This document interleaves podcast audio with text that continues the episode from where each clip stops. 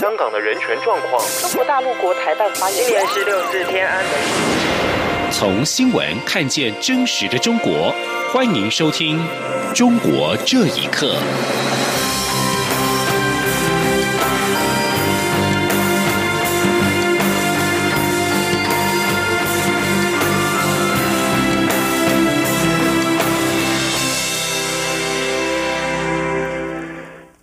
各位好，欢迎收听《中国这一刻》。九合一选举进入倒数，陆委会发言人邱垂正在今天再度呼吁中国大陆落实不介入台湾民主选举的承诺，不要以任何形式企图影响台湾的民主选举。对于中国国台办说从来不干预台湾的选举，邱垂正回应表示，事实不会因为他们的否认就不是事实。他并且指出，从今年以来，陆方不断的透过军机舰绕台，在国际上抢我邦交国，打压我参与国际组织，削弱国际空间，又长期对我社会进行渗透分化，以区别对待，制造我内部矛盾对立。另外，也有诸多源自于中国大陆方面的不实讯息以及假新闻。这些都是中国大陆透过各种压力手段，企图介入台湾的民主机制运作。另外，中国政府推出居住证所引发的热烈讨论。根据陆委会在今天所公布的最新的例行民调，有超过七成的受访者支持政府进行必要管理作为，而支持申领居住证者要申报登记的受访者占了百分之四十九点三。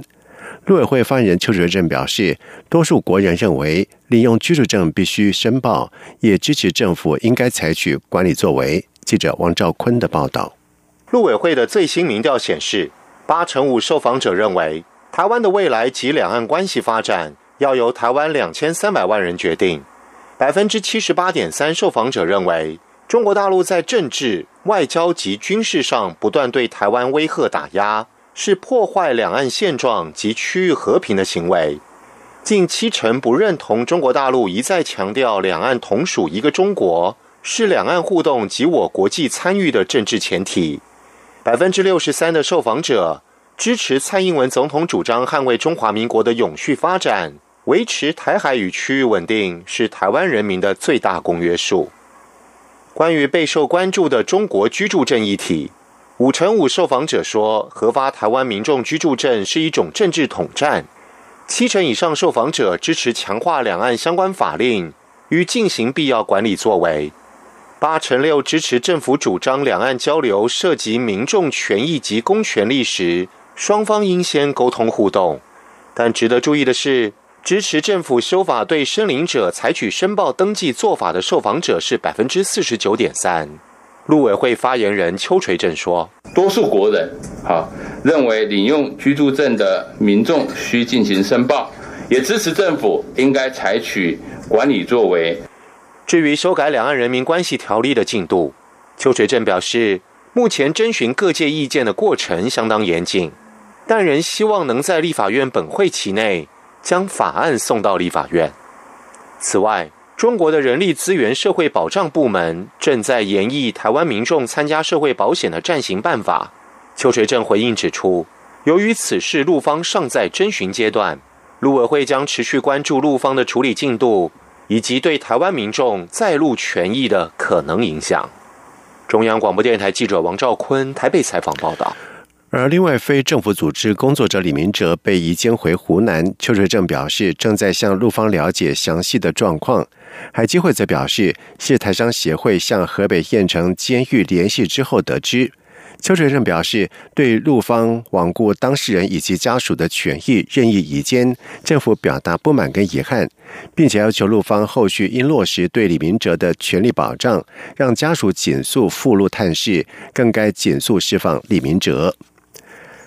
根据华南美国商会最新的调查，由于美中贸易战持续的升温，在中国南方设厂的美国企业当中，有超过百分之七十考虑延缓进一步投资。北京经济学者表示，目前中国的经济形势严峻，广东作为中国外汇储备来源大省，外资撤离将会严重影响到中国的经济。请听以下的报道。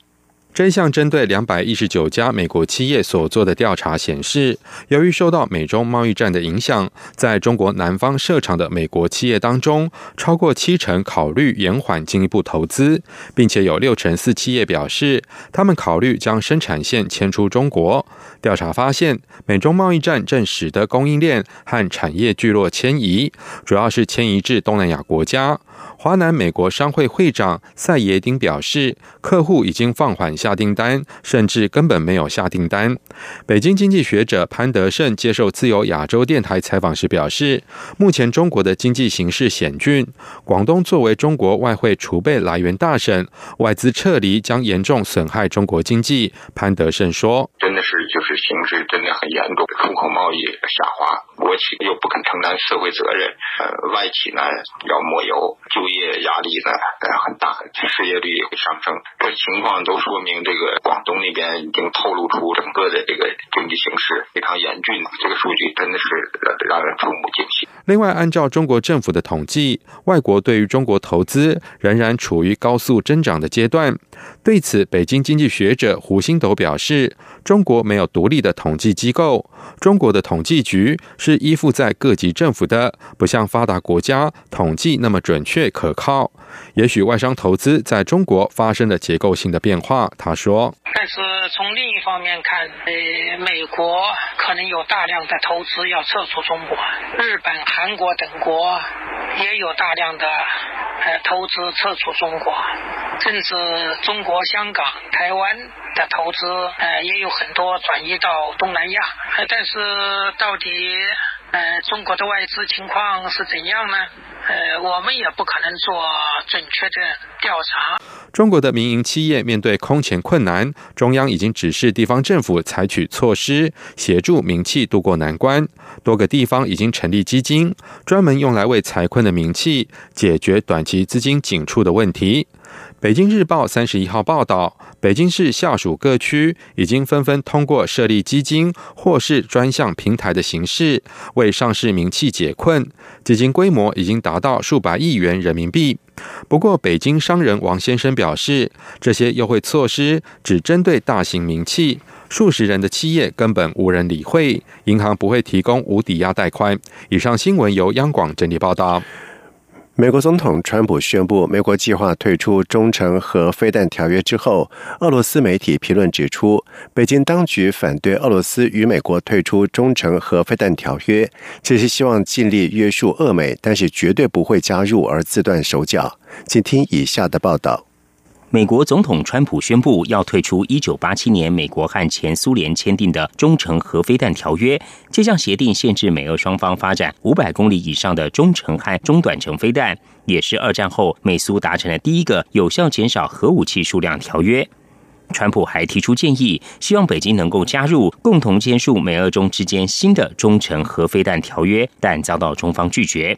对此，俄罗斯科学院远东研究所主任研究员、军事专家瓦西里卡申指出，北京只是希望俄罗斯和美国能够继续遵守中程核飞弹条约，但自己却不愿在中短程导弹问题上受到任何的约束。俄罗斯观点报在十月二十六号发表评论文章指出，这是因为在美俄受到中程核飞弹条约限制的近几十年来，北京却在全力研发中短程导弹，并已经在该领域处于领先地位。北京所拥有的中短程导弹的性能和数量，已经使其成为中国在亚太地区战略战术部署的主力。报道说，中国的绝大多数导弹都在中程核飞弹条约的中短程导弹约束范围内。最著名的就是被外界称为“航母杀手”的东风二十一 D 和增强型号东风二十六导弹，都被北京视为最有效的攻击手段。俄罗斯观点报评论说，此次美国宣布退出或修改中程核飞弹条约背后的推动力，很可能不是针对俄罗斯的违规行为的不满，